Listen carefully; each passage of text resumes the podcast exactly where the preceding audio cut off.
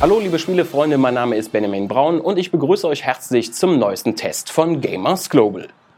Auch in diesem Jahr geht es wieder los mit den neuen Ausgaben der beiden großen Fußballsimulationen von Electronic Arts und Konami. Die Japaner machen dabei den Anfang mit eFootball PES 2021, allerdings anders als sonst. Was sich hinter dem Untertitel Season Update verbirgt und ob sich der Kauf lohnt, erfahrt ihr im Folgenden eFootball PES 2021 trägt nicht grundlos den Untertitel Season Update. Es handelt sich zwar um ein alleinlauffähiges und auch als Disk-Version verfügbares Spiel. Auf dem Platz aber verändert sich praktisch nichts im Vergleich zum Vorjahr.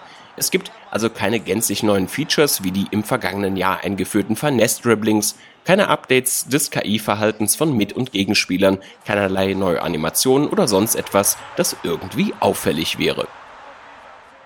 Das ist für Fußballfreunde, die im vergangenen Jahr nicht zugegriffen haben, allerdings kein Nachteil.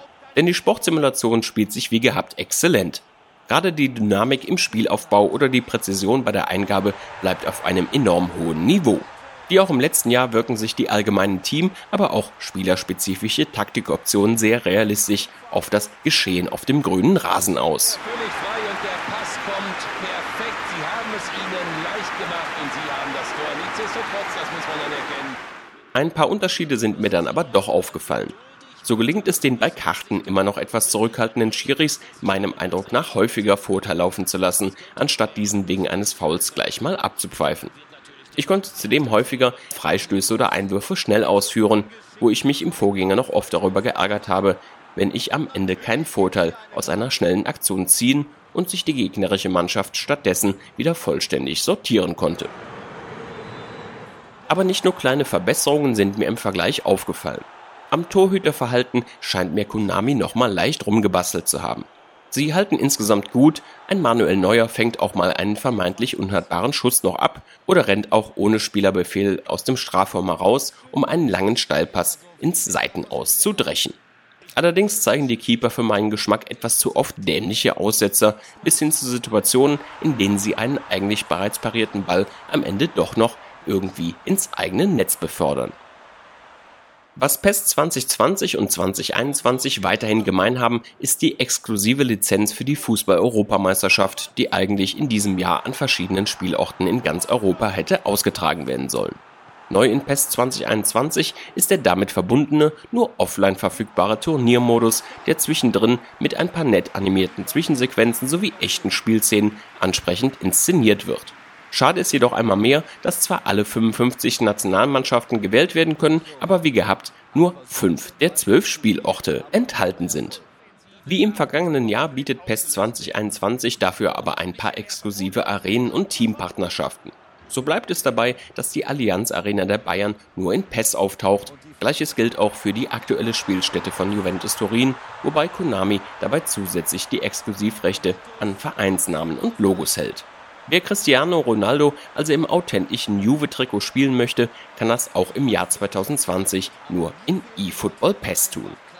Umgekehrt allerdings gehen Konami auch bestimmte Lizenzen flöten, die sich EA für dieses oder womöglich auch für viele weitere Jahre gesichert hat.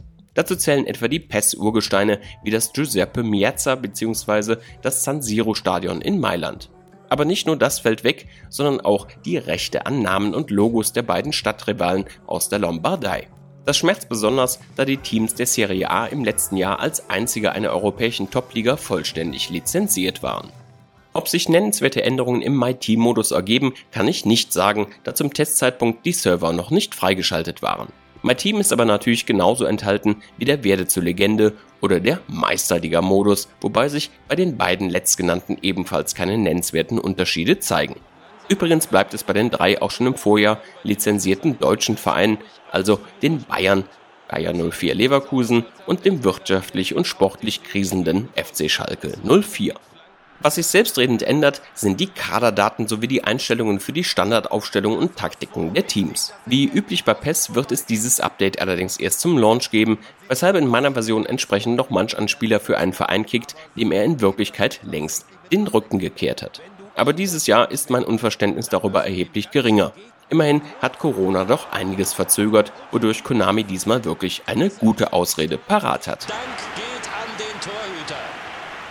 eFootball PES 2021 erscheint in einer auch physisch verfügbaren Standardversion zu einer UVP von 30 Euro sowie rein digital auch als sogenannte Club-Edition, die exklusiv Inhalte zu Partnerclubs wie dem FC Barcelona, Menu oder Arsenal umfassen, darunter spezielle Trikots oder Spieler der sogenannten Iconic Moment Series. Die schlägt mit 5 Euro mehr zu Buche, Käufer der Vorjahresversion können durch den Kauf über das Menü des Vorgängers jedoch einen Rabatt von 20% auf allen drei Plattformen in Anspruch nehmen. Fair ist der Preis aus meiner Sicht aber nur für Erstkäufer. Besitzern des Vorgängers hätte man einen deutlich größeren Preisvorteil einräumen können und sollen. Und damit möchte ich zu meinem persönlichen Fazit kommen eFootball PES 2021 ist zwar im Prinzip bloß eine dezent aktualisierte Version des Vorgängers, aber damit immer noch eine erstklassige Fußballsimulation. Wer letztes Jahr ausgesetzt haben sollte, kann deshalb guten Gewissens zugreifen. Käufern der Vorjahresversion würde ich allerdings davon abraten, da sich spielerisch praktisch nichts verändert. Der einzige echte Mehrwert besteht im EM-Turniermodus, während man durch den Wegfall von Lizenzen etwa bei den Mailänder Clubs auch Abstriche hinnehmen muss. Deshalb gehe ich im Vergleich zum Vorjahr bei der Note auch leicht herunter und hoffe das Beste für die Next-Gen-Version mitsamt neuer Engine, die Konami verspricht. Meine persönliche Wertung lautet 8.5 von 10. Diesen Test gibt es als Video, Audio und Text. Alle weiteren Infos zum Spiel findet ihr wie immer auf gamersglobal.de. Solltet ihr uns auf YouTube zuschauen, freuen wir uns über ein Like und ein Abonnement unseres Kanals. Genau so musst du einen Konter spielen.